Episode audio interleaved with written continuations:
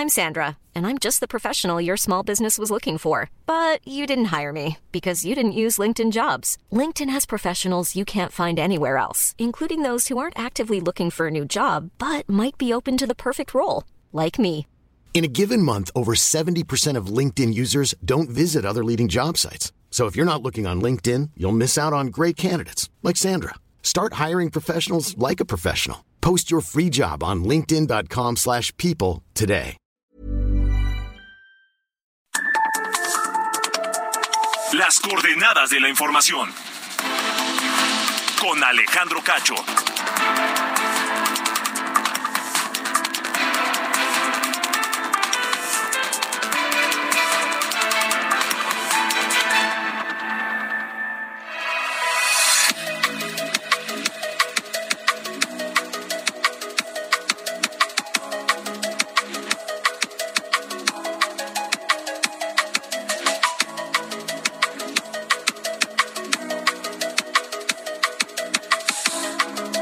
8 de la noche con un minuto, tiempo del centro de México, las 8 con uno. Gracias por estar aquí en las coordenadas de la información. Yo soy Alejandro Cacho y a nombre de este equipo que integran Diana Bautista en la jefatura de información, Ángel Arellano en la producción y Ulises Villalpando en los controles. Les saludo y les agradezco que nos permitan acompañarles la próxima hora a través de la cadena nacional de Heraldo Radio y también de Now Media Radio en los Estados Unidos. Gracias a todos. Ojalá que hayan tenido un buen día, que estén ya finalizando en casa para descansar, para prepararse a relajarse y a descansar y, y enfrentar el jueves. Y si van camino a casa, con cuidado, ya sea en el transporte público, manejando en su vehículo, o si están todavía trabajando en la oficina, en el negocio, que les sea leve. Bienvenidos todos, gracias por estar aquí. Y créanme que tenemos un par de temas bastante interesantes en esta noche aquí en las coordenadas de la información.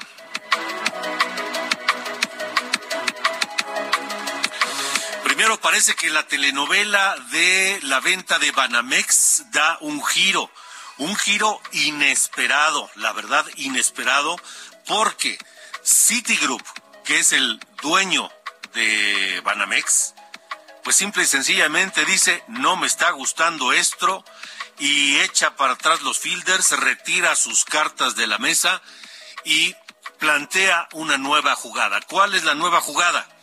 Ya no vender el banco, ya no vender Banamex, es decir, tienen que primero completar un proceso interno dentro de Citigroup para eh, desligar o separar por completo a Banamex. Bueno, una vez que eso ocurra, a Banamex ya no lo van a vender a Germán Larrea, pero a ningún particular o ningún grupo empresarial, ningún consorcio mexicano, pero tampoco se lo van a vender al gobierno.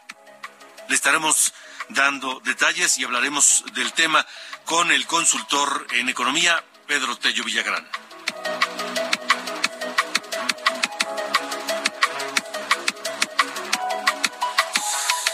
Además, también Marco Cortés, el presidente del Partido Acción Nacional, que hay que recordar que el PAN acordó con el PRI y con el PRD llevar mano para designar, poner las reglas para designar al candidato de la alianza PAN-PRI-PRD a la presidencia de la República el año que entra.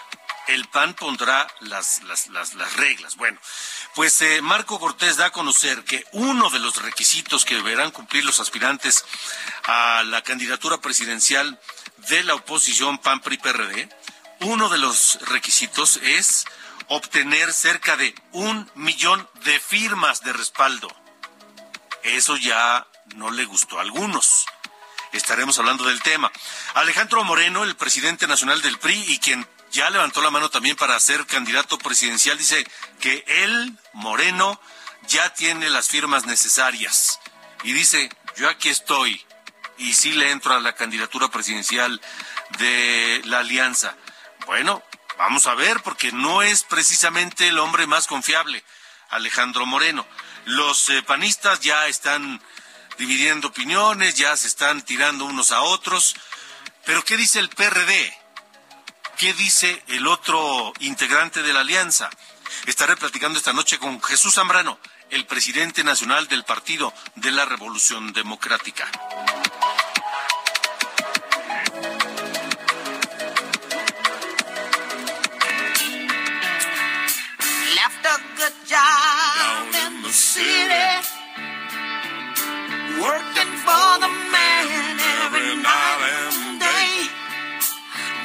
I never lost one minute of sleep, I was worried.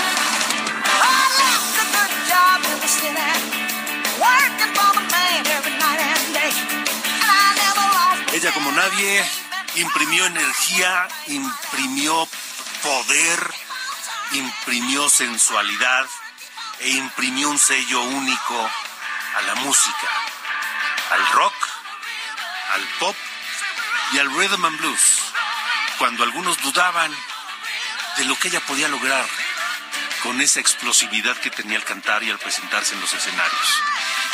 Porque decían que no era lo suficientemente negra su música para ser considerada rhythm and blues y tampoco podía ser considerada pop o rock porque no era lo suficientemente blanca. Lo que sí era era suficientemente poderosa para marcar una huella en la historia de la música en el último siglo. Una huella que hoy se convierte en leyenda porque hoy, hoy se fue, pero nos dejó un legado extraordinario, la gran Tina Turner, mi querido Ángel Arellano, ¿cómo estás? Muy bien, Alejandro, buenas noches. Escuchamos Proud Mary, cantan Tina Turner y Ike Turner. Con esta canción ganaron un Grammy en 1972. Ya lo dices, la muerte de Tina Turner a los 83 años, una mujer que nació bajo el nombre de Anna Mae Bullock allá en Tennessee, Estados Unidos. Creció escuchando y cantando gospel, recogiendo algodón con su familia. Sus padres se divorciaron, ella se fue a vivir con su madre y una de sus hermanas. Y fíjate que allá por los 16 años se fueron a ver un grupo llamado Kings of Rhythm, un grupo liderado por el músico Ike Turner, con quien desde entonces comenzó a tener contacto. Ella quedó embarazada de Raymond Hill, era el saxofonista de esta banda, lo que provocó que la corrieran de su casa. Ike Turner le, pues, le dio cobijo, de hecho se percató de su talento, se separó de su esposa, adoptó al hijo de Ana, llamado Craig, y se casó con Ana en Tijuana. Y en 1962 ocurrió todo esto, ella adoptó entonces el nombre de Tina Turner, lo que parecía pues como su rescate en realidad fue una pesadilla, Alejandro porque desde entonces Ike y Tina Turner tuvieron un gran éxito en el mundo de la música, pero en privado él le pone unas golpizas, humillaciones. era un infierno. Era un infierno, así vivieron 14 años, tiempo en donde pues también tuvieron un, un hijo. Ellos se separaron en una noche de julio de 1976 después de una gran pelea ya en Dallas donde terminaron ensangrentados los dos. Ella logró, salir del hotel con un traje blanco, corrió, llegó a otro hotel y dijo, soy Tina Turner, por favor ayúdenme. Tengo solo 36 centavos, pero le prometo que si me dan un cuarto, se los pago. y el gerente del hotel le ayudó y así fue como logró deshacerse de Ike Turner. Una historia llena de... Sí, no, no, no.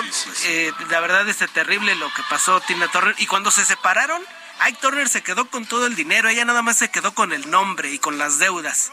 Pero, gracias. No le hacía falta otra cosa. Pues sí le hacía falta, porque la verdad lo dejó en la bancarrota. Y si no es por Cher y por David Bowie que le echaron una gran ayuda, al igual que los Rolling Stones, le ayudaron a emerger y a tener un éxito que logró a mediados de los 80 con ese disco llamado Private, donde se extrae el éxito What's Love Got to Do With It. Es el, éxito que que la distinguió pero una vida muy atormentada. Ella murió allá en Suiza, con su, donde vivía con su actual esposo Alejandro. ¿Uno de sus hijos se suicidó? Se suicidó y el otro chocó, se murió en, hace apenas unos meses, en diciembre del año 2022. Era Craig, el que murió en 2018, en diciembre de 2022, Rooney, y pues le sobreviven los dos hijos adoptivos, digamos, que tuvo con que Ike Turner tuvo con, otras parejas, quien por cierto ya murió por ahí del 2017.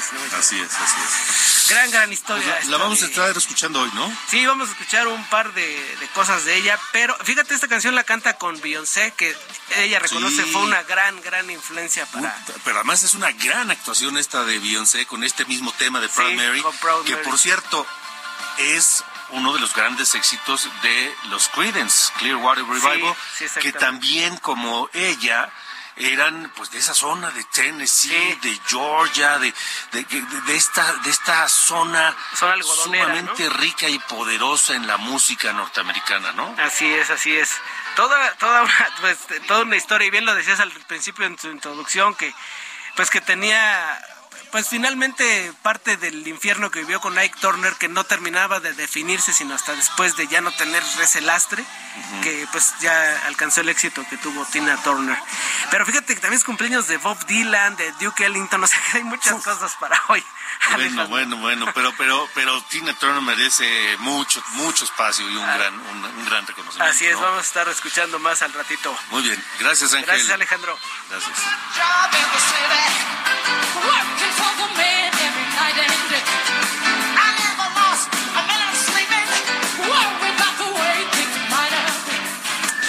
Alejandro Cacho en todas las redes. Encuéntralo como Cacho Periodista. Bueno, más adelante seguimos escuchando a Tina Turner y hablando de ella, por, pero hoy la, la nota, hoy la nota es esta decisión de Citigroup que anunció muy temprano y que cambia su estrategia para vender Banamex.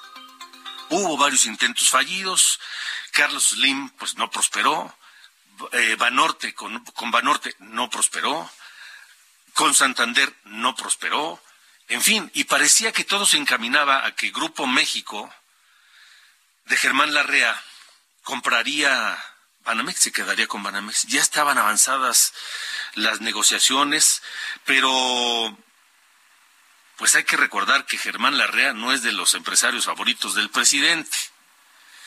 Y vino entonces la expropiación, no expropiación, que le llaman ocupación temporal de las vías férreas del propio Germán Larrea por parte de la Marina, ordenada por el presidente, y eso complicó absolutamente todo. Vinieron los rumores que Germán Larrea había decidido ya no seguir en la operación y no arriesgar siete mil millones de dólares para que luego se los quitara el gobierno. Eh, en fin, y, a, eso López Obrador dijo, bueno, pues el, el, gobierno le entra, yo le entro con otros empresarios del sector privado, yo le entro y nos quedamos con Banamex. Y eso a Citigroup ya no le gustó. Entonces decide echarse para atrás y emprender otra estrategia. Esto dijo López Obrador esta mañana sobre este asunto. Nos informaron ayer de Citi que se suspendieron las negociaciones con el Grupo México porque están pidiendo más garantías, pero es un asunto entre ellos. Y yo sí sostengo que si no se compra el banco, vamos a hablar con ellos. O sea, no descartamos la posibilidad, porque nosotros sí necesitamos un banco, este, una sociedad pública privada, donde el gobierno aporte otra cantidad podemos disponer hasta de 3 mil millones de dólares. Claro, el presidente dice, se, se, frotaba las manos diciendo, bueno, pues ya tengo mi banco del bienestar, W, Banamex Bienestar, pero pues no. No, eh, Citigroup dijo, no, no, no, no, no, no, no quiero saber nada, no me interesa, echan para atrás la operación y dicen, lo vamos a vender a través de la bolsa. venderemos acciones, no a través, no directamente a ningún grupo, ni consorcio, ni particular, y mejor en el 2025 haremos la operación. Y no es casual que hayan decidido que hasta el 2025. Pedro Tello Villagrán, me da un enorme gusto saludarte. Buena noche. Alejandro, buenas noches. Qué gusto también saludarte a ti y también a quienes nos escuchan. Gracias por la invitación. Al contrario, pues, ¿qué opinas de todo esto, de esta telenovela de Banamex? Pues mira, cuesta mucho trabajo, y quiero ser muy directo, mucho trabajo entender si que si esto ocurrió porque decidió bajarse el señor Germán Larrea, o bien porque Citigroup, frente al interés del gobierno federal por adquirir Banamex, decide que la mejor vía, la más rentable, es hacerlo lanzando acciones en la Bolsa Mexicana de Valores, o si fue una combinación de todos estos elementos. Y, digo que cuesta trabajo entenderlo o más bien interpretarlo en su justa dimensión, porque solamente para eh, terminar de ubicar el contexto que muy bien ha señalado, vale la pena recordar a quienes nos escuchan lo siguiente. Apenas el martes de la semana pasada, el martes de la semana pasada, el presidente de la República en la mañanera daba luz verde a la venta de Banamex al señor Germán Larrea, martes de la semana pasada. Dos días después, el jueves, Gabriel Llorio, subsecretario de Hacienda, señalaba que estaba por finalizar la negociación para concretar la venta de Banamex. Y un día después, con la publicación en el diario oficial del famoso decreto al que bien has hecho alusión, pues cambió literalmente todo el panorama y no sabemos si la decisión provino de el deseo del señor Larrea de retirarse de la, compra de Banamex o si finalmente Citigroup pensó que frente a este ambiente político tan enrarecido y tan complicado, lo mejor era optar por lo que hoy en la mañana muy temprano anunció, antes de que abrieran operaciones o iniciaran operaciones en los mercados financieros, como parte de una estrategia de posicionamiento eh, eh para ver qué ocurría con el, el precio del pez, del dólar en el mercado cambiario y concretamente de sus acciones en los mercados bursátiles, Alejandro. Pues sí, eh, yo creo que por algo Banamex, pues había dicho, lo vendo, lo pongo a la venta y el que me pague siete mil millones de dólares, pues se lo queda. Por algo le puso ese precio. Y, también que además, sí, adelante, adelante. Y también por algo cambia ahora la decisión y, lo, decide esperar dos años a venderlo una vez que Andrés Manuel López Obrador ya no sea presidente de México y sacarlo a través de la bolsa y, vendiendo acciones y quién sabe cuánto va a obtener por Banamex, ¿no? Eh, fíjate que yo creo que la decisión de llevar el proceso de salida vía acciones en la bolsa de valores para la venta de Banamex hasta el año 2025 puede tener tres razones estratégicas interesantes en materia económica. La primera y la más importante es que cada vez que se presenta un proceso de transición sexenal en México, hay una actitud de cautela de los inversionistas financieros porque no saben ni quién tomará la presidencia y concretamente cuál será su programa eh, en materia estrictamente económica.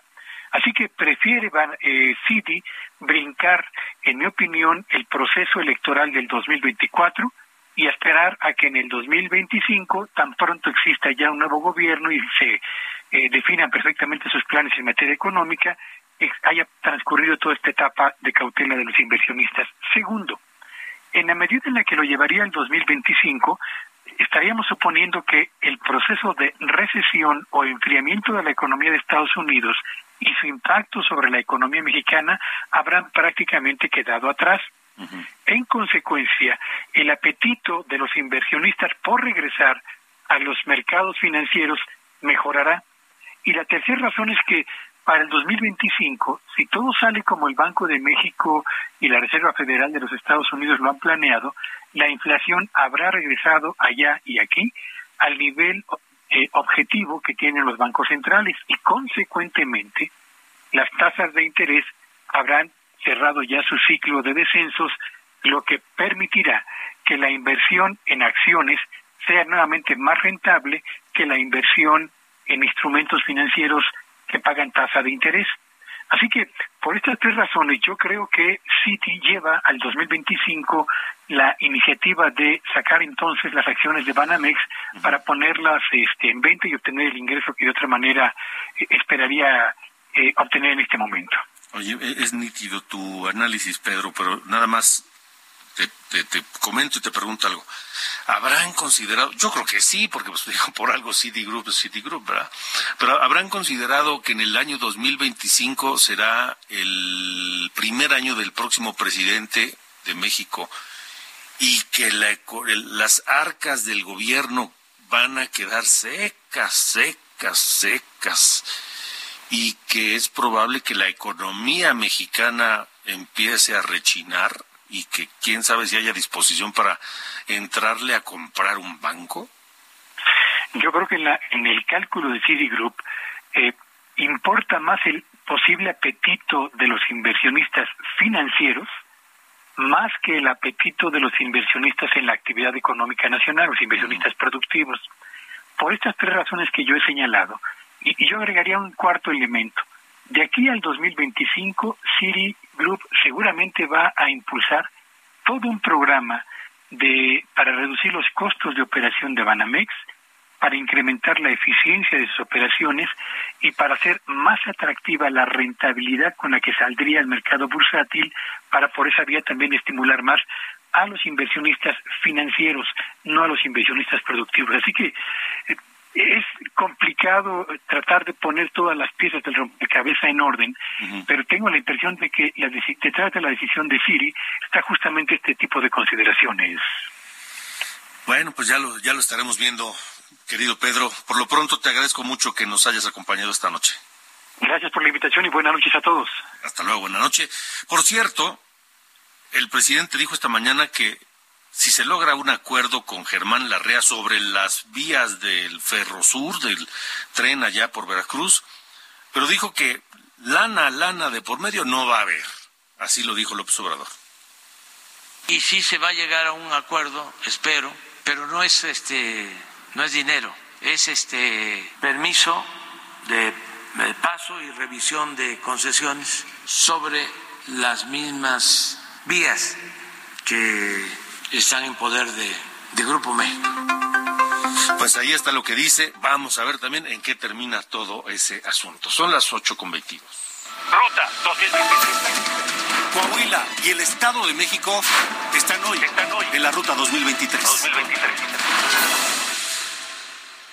Vamos con mi compañero José Ríos, que tiene el reporte de las actividades de Delfina Gómez en esta recta final. Ya podemos hablar de la recta final en las campañas, tanto en Coahuila como en el Estado de México.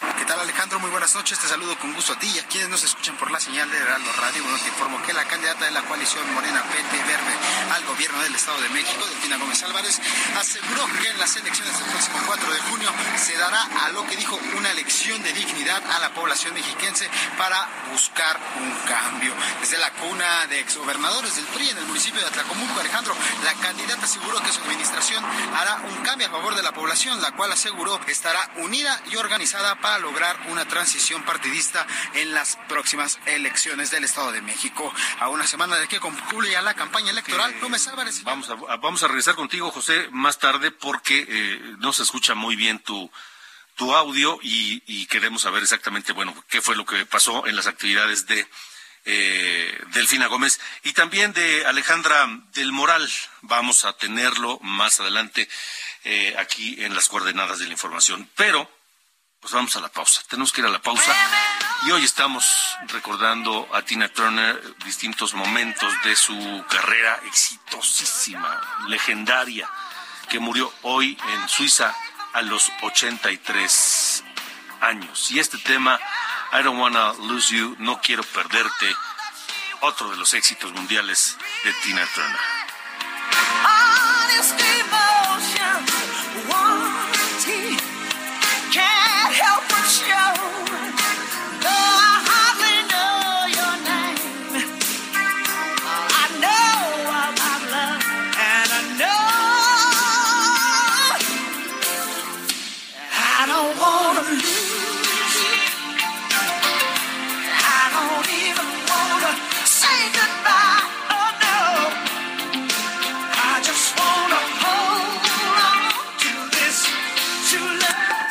Alejandro Cacho en todas las redes. Encuéntralo como Cacho Periodista.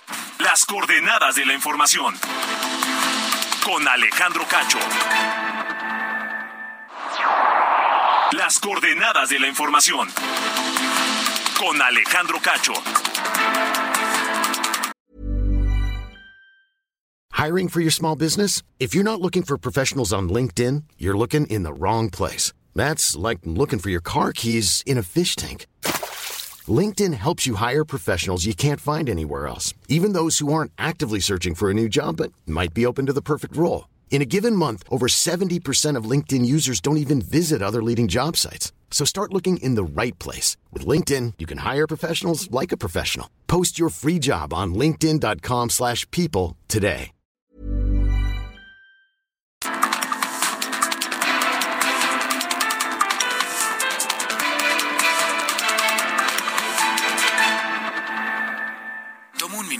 Piensa en tu momento favorito. Esas vacaciones en familia, por ejemplo. Ahora piensa en las empresas y en los empleos que hay detrás. El de Juan que conduce autobuses. El de Mari que trabaja en el restaurante. Empresarios y colaboradores trabajamos para que a todos nos vaya mejor. CIRT, Radio y Televisión Mexicanas. Voz de las empresas. Consejo de la Comunicación. You must understand the touch of your hand makes my pulse react.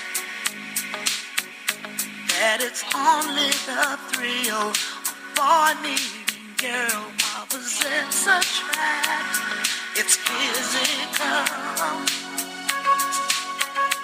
only logical. You must try to ignore that it means more than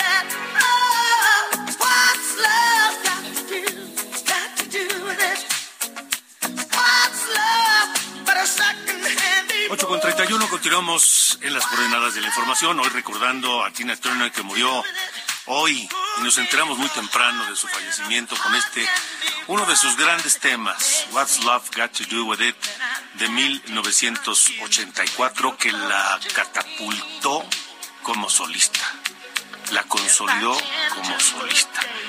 Este tema originalmente fue ofrecido a Cliff Richard y a Donna Summer.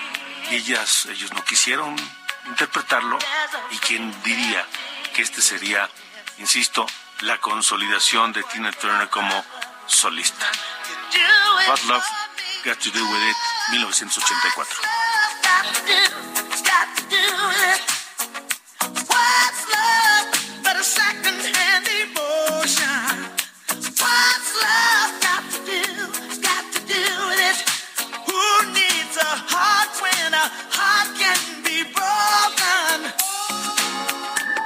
Alejandro Cacho en todas las redes. Encuéntralo como Cacho Periodista. Buenas noches, soy Diana Bautista y les saludo con el resumen de noticias. La Junta de Coordinación Política del Senado no acató la orden de una jueza para convocar a un periodo extraordinario de sesiones y elegir al menos a un comisionado del INAI. El plazo para acatar la resolución vence este miércoles, pero los senadores no se pusieron de acuerdo. Comisión Permanente del Congreso de la Unión declaró que se elevó a rango constitucional la Ley 3 de 3, que impide a los agresores sexuales, deudores alimentarios o culpables de violencia de género contender por cargos de elección popular o participar en el servicio público. En el Senado, la saxofonista María Elena Ríos presentó la iniciativa conocida como Ley Malena, con la que se busca que la violencia ácida, ataques contra mujeres con sustancias corrosivas, se incluya dentro del Código Penal. Ceci Patricia Flores, líder del colectivo Madres Buscadoras de Sonora, denunció la desaparición de Yesenia Guadalupe Durazno Cota, integrante del colectivo, presuntamente secuestrada el domingo por un grupo de hombres. Linda Cristina Pereira, esposa de Genaro García Luna, exsecretario de Seguridad Federal, así como cuatro hermanos del exfuncionario, se encuentran entre las 61 personas por quienes ayer la Fiscalía General de la República obtuvo órdenes de aprehensión. Finalmente, debido a la actividad del volcán Popocatépetl, el semáforo de alerta se mantiene en amarillo fase 3. Estas fueron las noticias de este miércoles. Buenas noches. Coordenadas de la información. con Alejandro Cacho.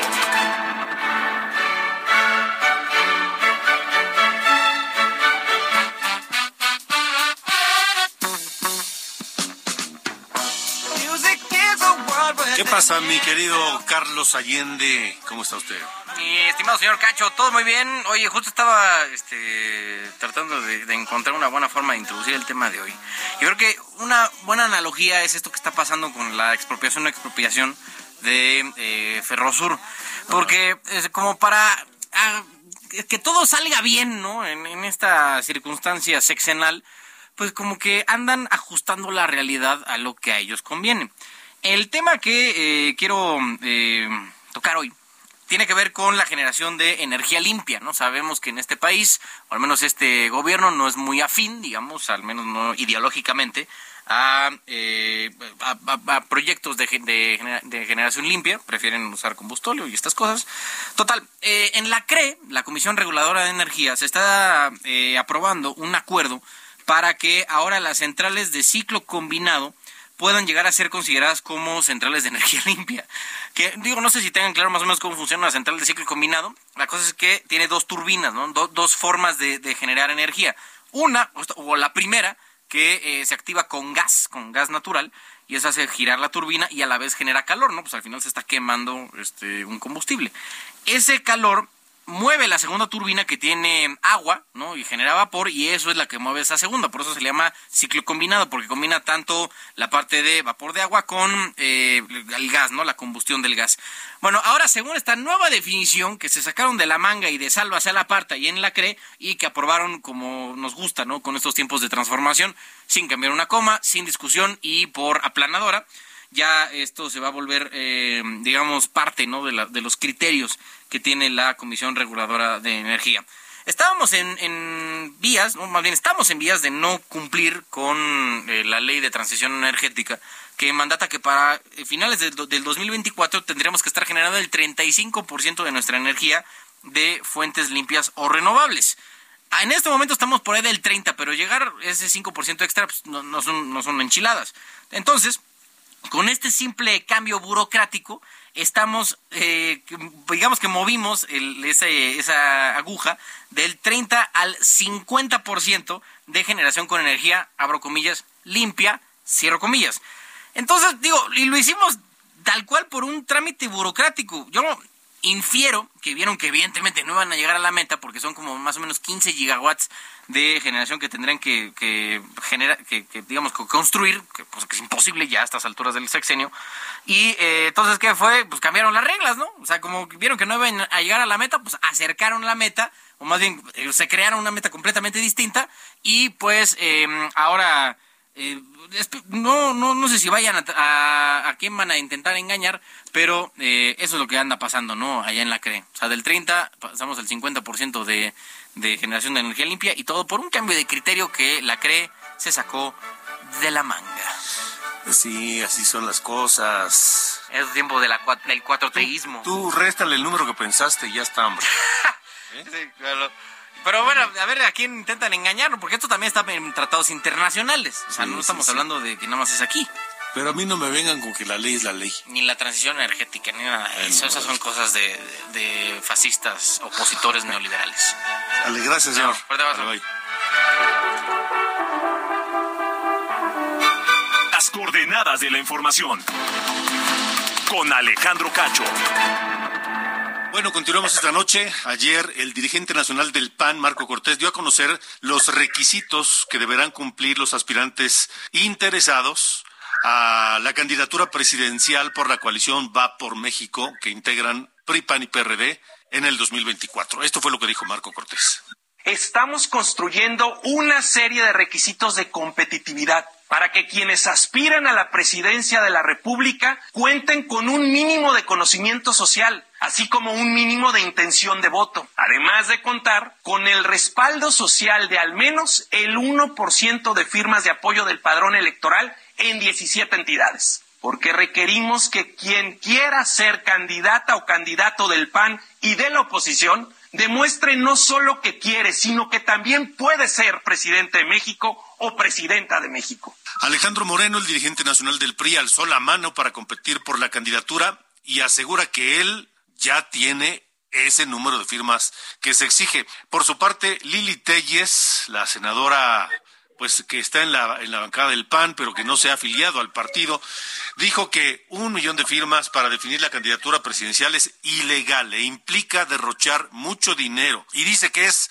Santiago Krill el autor de ese requisito. ¿Cuál es la postura del eh, PRD? Saludo a su presidente nacional, Jesús Zambrano, con mucho gusto. ¿Cómo estás, Jesús? Buenas noches.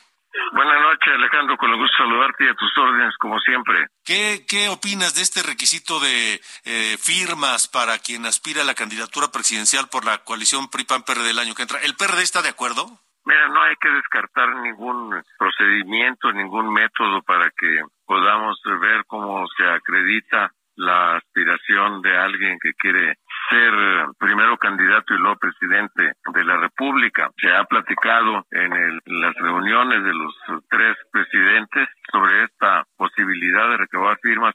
Nunca ha hablado en términos de montos, de números, ni nada de esto. Yo estoy en primerísimo lugar convencido de que el método eh, con el que deberíamos transitar para buscar la candidatura más competitiva y que sea legitimada por la sociedad para entrar a la competencia debiera ser resultado de un acuerdo entre los partidos políticos y representaciones de la sociedad civil, no una decisión de las direcciones partidistas. Como partidos políticos de la coalición PRI-PAN-PRD, no hemos todavía llegado a un acuerdo definitivo. Hemos intercambiado puntos de vista sobre esto de la conveniencia y posibilidad de firmas, pero también hemos dicho una cantidad eh, diversa de actividades como la participación en foros, en debates, el levantamiento de encuestas y que al presentarse en diversos paneles eh, los aspirantes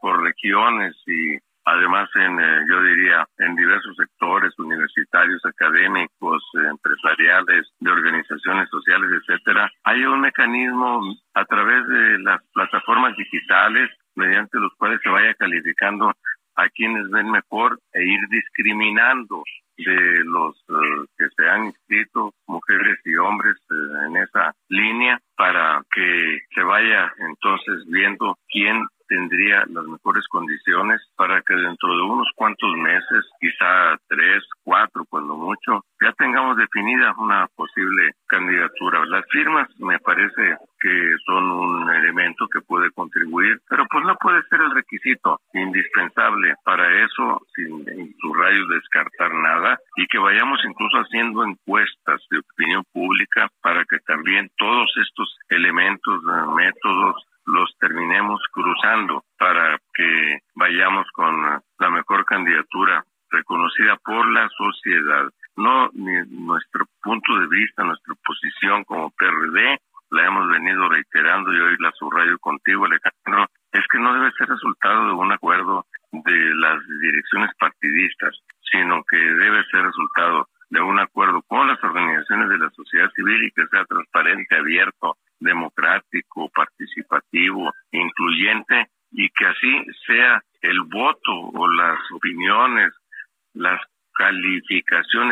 de la sociedad civil las que legitimen democráticamente una candidatura para diferenciarla de manera cualitativa de lo que será el pedazo presidencial, que es como se decidirá finalmente la candidatura de oficialista de Morena. Acuerdo, Jesús. Jesús Zambrano, presidente del PRD. Entonces, no descartas el tema de las firmas, pero propondrías, por ejemplo, encuestas y no sé si algunos otros mecanismos para tomar la decisión.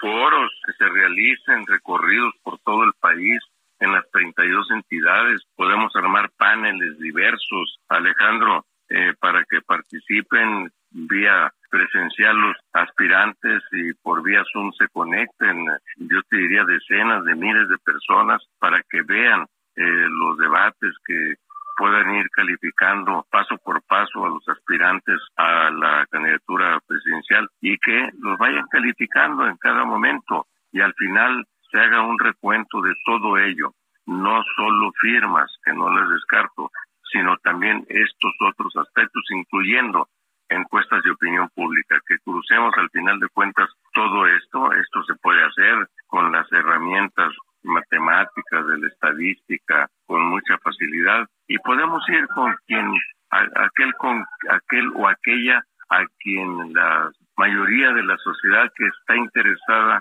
en los, estos asuntos diga con este nos la rifamos o con esta vamos para adelante y con así con esa candidatura iría. Jesús Zambrano, ¿cómo ves a 11 días las elecciones en Coahuila y Estado de México? Coahuila está muy encaminada ya, pareciera ser, y hay quien dice que también la del Estado de México. ¿Cómo ves tú? Yo las veo las dos, eh, Alejandro, con mucho optimismo tanto la de Coahuila, que efectivamente pues yo he estado allá en varias ocasiones y todavía iré quizá a un par de eventos de cierre de campaña, especialmente el eh, miércoles próximo, precisamente en Saltillo, acompañar a Manolo Jiménez. Eh, muy bien va esa campaña, yo creo que esa ya está muy claramente cantado el resultado a favor nuestro de la coalición va por México, va por Coahuila y en eh, el Estado de México aunque ciertamente se ha visto más cerrada, pero la campaña de Alejandra del Moral ha crecido fenomenalmente en las últimas semanas y estamos cerrando a tambor batiente y así vamos a estar en los eh, próximos eventos del eh, fin de semana. El eh, sábado vamos a estar en Esahualcoyotl acompañándola en un evento muy perredista.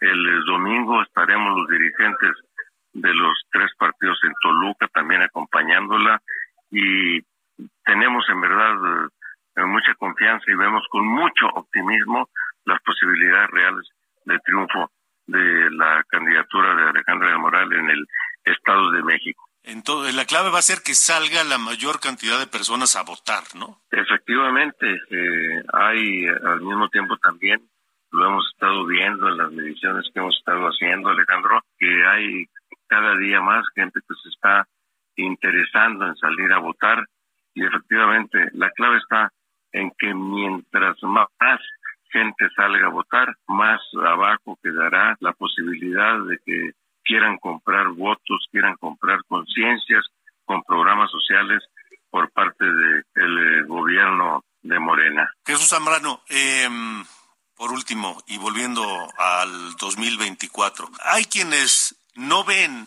a Marcelo Ebrard eh, como candidato de Morena a la presidencia de la República. Hay quienes lo ven en la oposición, incluso en la en la en la de PRIPAN PRD. Marco Cortés dice, "Nosotros no, el PAN no porque no va a tener López Obrador dos candidatos, uno en Morena y otro en la oposición." ¿Qué opina el presidente del PRD de esa posibilidad? en primer lugar yo no lo veo rompiendo eh, a Marcelo allá con Morena, no se va a atrever y entonces para qué hablar de las eh, posibilidades de que acá se arrope a alguien que ni siquiera está en esa disposición a hacerlo. Yo no lo veo en esa eh, tesitura, en esa posibilidad, Alejandro. De acuerdo, clarísimo. Entonces, Jesús Zambrano, siempre un gusto saludarte. Gracias por tu tiempo siempre para este espacio. Al contrario, gracias a ti como siempre.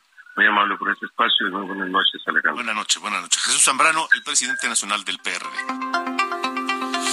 Bueno, ahí está lo que nos dice Jesús. Gracias a él. Vamos ahora a cambiar de tema. Vamos a los Estados Unidos con Juan Guevara, director de Now Media. Saludos a la gente que nos escucha allá en la Unión Americana a través de todas las estaciones de Now Media Radio. Esta noche, Juan, porque pues el gobernador de Florida, Ron DeSantis, presentó ya su aspiración, ya la hizo oficial para ser candidato presidencial en 2024 y parece que serán, por un lado, DeSantis y por el otro lado, Donald Trump en las primarias del Partido Republicano. Así lo anunció en un video publicado en Twitter el propio Ron DeSantis. Nuestra frontera es un desastre. El crimen infesta nuestras ciudades. El gobierno federal dificulta que las familias lleguen a fin de mes y el presidente se desploma. Pero el fracaso es una elección. El éxito es alcanzable y la libertad es algo por lo que vale la pena luchar. Enderezar el rumbo requiere restaurar la cordura a nuestra sociedad, la normalidad a nuestras ciudades y la integridad a nuestras instituciones. Soy Ron DeSantis y me estoy postulando como presidente para dirigir nuestro gran resurgimiento americano. Lo que parece que será un hecho inevitable es que en la campaña republicana por la Casa Blanca, México será pues un costal, un punching bag, un, un, un, un, tema que se utiliza para exacerbar los ánimos conservadores en Estados Unidos y nos ponen pues este unas palizas. Juan Guevara, ¿cómo te va? Buenas noches. Mi querido Alejandro, buenas noches. Así es, fíjate que hoy a eso de las cuatro y media México, eh, Ron DeSantis anuncia su candidatura, como lo escuchábamos en el audio, por Twitter. Estaba eh, eh, Elon Musk, el dueño de Twitter, estaba David Snacks, que es un emprendedor de tecnología, y bueno, se les ocurrió poner esta transmisión en vivo en Twitter en lo que se llama Spaces, que estuvo plagado de problemas tecnológicos, pero bueno, el tema es que ya sabíamos, lo veníamos platicando en tu espacio, que las posibilidades de que Ron DeSantis se lanzara a la, a la, a la candidatura a la presidencia de los Estados Unidos, lo que pone en serias dudas el hecho de que Trump pudiera ganar. Y esto es porque con todos los escándalos que tiene Donald Trump en este momento con la justicia, los escándalos por sí solos no le impiden el postularse para presidente. Sin embargo, bueno, el Partido Republicano hasta el día de hoy no tenía un candidato que pudiera o que tuviera las ganas de ponérsele al tiro, como decimos en México, a Donald Trump. Ahora, Donald Trump, Alejandro, es una caminata en el parque en relación a lo que es Ron DeSantis. Ron DeSantis es, yo creo que el conservador más acérrimo, exacerbado del Partido Republicano. Hace menos de un mes puso una ley en Florida donde le prohíbe a las empresas eh, contratar eh, mano de obra inmigrante, en este caso ilegal, indocumentada. Y bueno, las empresas han acatado esa orden en Florida. Ha sido uno de los eh, pues candidatos más más agresivos en cuestión de la migración ilegal hacia los Estados Unidos. Y bueno, la, la combinación López Obrador con Ron DeSantis o con eh, Donald Trump se antoja complicada, especialmente cuando, cuando, México tiene un presidente que pues está contento de ser persona non grata, non grata en otro país sí. y que no ha resuelto y que no ha cooperado con los eh, problemas que tiene la frontera. Entonces, eh, yo creo que Ron DeSantis hace un cálculo eh, eh, eh, político importante. Yo creo que tiene unas grandes posibilidades de ganar y jamás hubiera dicho esto hace dos años o tres, pero yo creo que estamos mejor con Donald Trump de presidente de los Estados Unidos que con Ron DeSantis, especialmente en, en la relación bilateral México-Estados Unidos. ¿Y dónde queda el tejano eh, en, en esta ecuación? Eh, Mira, Greg Abbott, Greg Abbott, yo, yo creo que el juego político, Alejandro, es el siguiente. Yo creo que eh, Ron DeSantis la está apostando de la manera siguiente. Dice, si Donald Trump me empieza a ganar en las encuestas y al final de cuentas Donald Trump funciona, bueno, pues to, puede declinar y hacer un acuerdo político con Donald Trump para que entonces Ron DeSantis se vuelva vicepresidente y entonces en la que sigue pueda él de alguna manera postularse. Ese es juego número uno. Juego número dos es, obviamente, eh, Donald Trump eh, trata de invitar a Greg Abbott como vicepresidente de su campaña, que yo creo que también puede ser posible. Greg Abbott, el gobernador de Texas, ha sido muy, muy apoyador de lo que hace Donald Trump. Entonces, yo creo que va a quedar por ahí. Eh, y evidentemente, bueno, Greg Abbott ha eh, exacerbado muchas de las cosas en la frontera, eh, lo vimos hace una semana con el título 42 y el título 8, que a final del día sellaron la frontera y no permitieron la ola de inmigrantes que estaban por pasar de México a Estados Unidos. Entonces, eh, yo pienso que el próximo presidente de México, sea quien sea, va a tener que tener una habilidad muy importante, eh, porque lamentablemente las posibilidades de que tenga de ganar Biden se reducen uh -huh. precisamente por su edad eh, es el, es el mm. presidente más viejo en los Estados Unidos, ya se ve cansado, eh, la gente no necesariamente está contenta con que Kamala Harris pudiera asumir el título de presidente en el caso de que Joe Biden tuviera algún problema de salud sí. o de cualquier cosa. Entonces yo pienso que eso es lo que las encuestas están eh, publicando en este momento y entonces las posibilidades de que haya un republicano son altas. Vamos a esperar a ver qué pasa. Juan Guevara, gracias, te mando un abrazo. Un abrazo, Alejandro, gracias a todos. Igualmente para ti. Nos vamos, nos vamos, pero escuchamos antes a Bob Dylan, que cumple años hoy, está cumpliendo 82 años, este poeta, cantante, compositor, y este tema, Knocking on the Heaven's Door, de Bob Dylan. Nos vamos, gracias. Hasta mañana, que descansen. It's getting dark, too dark to see.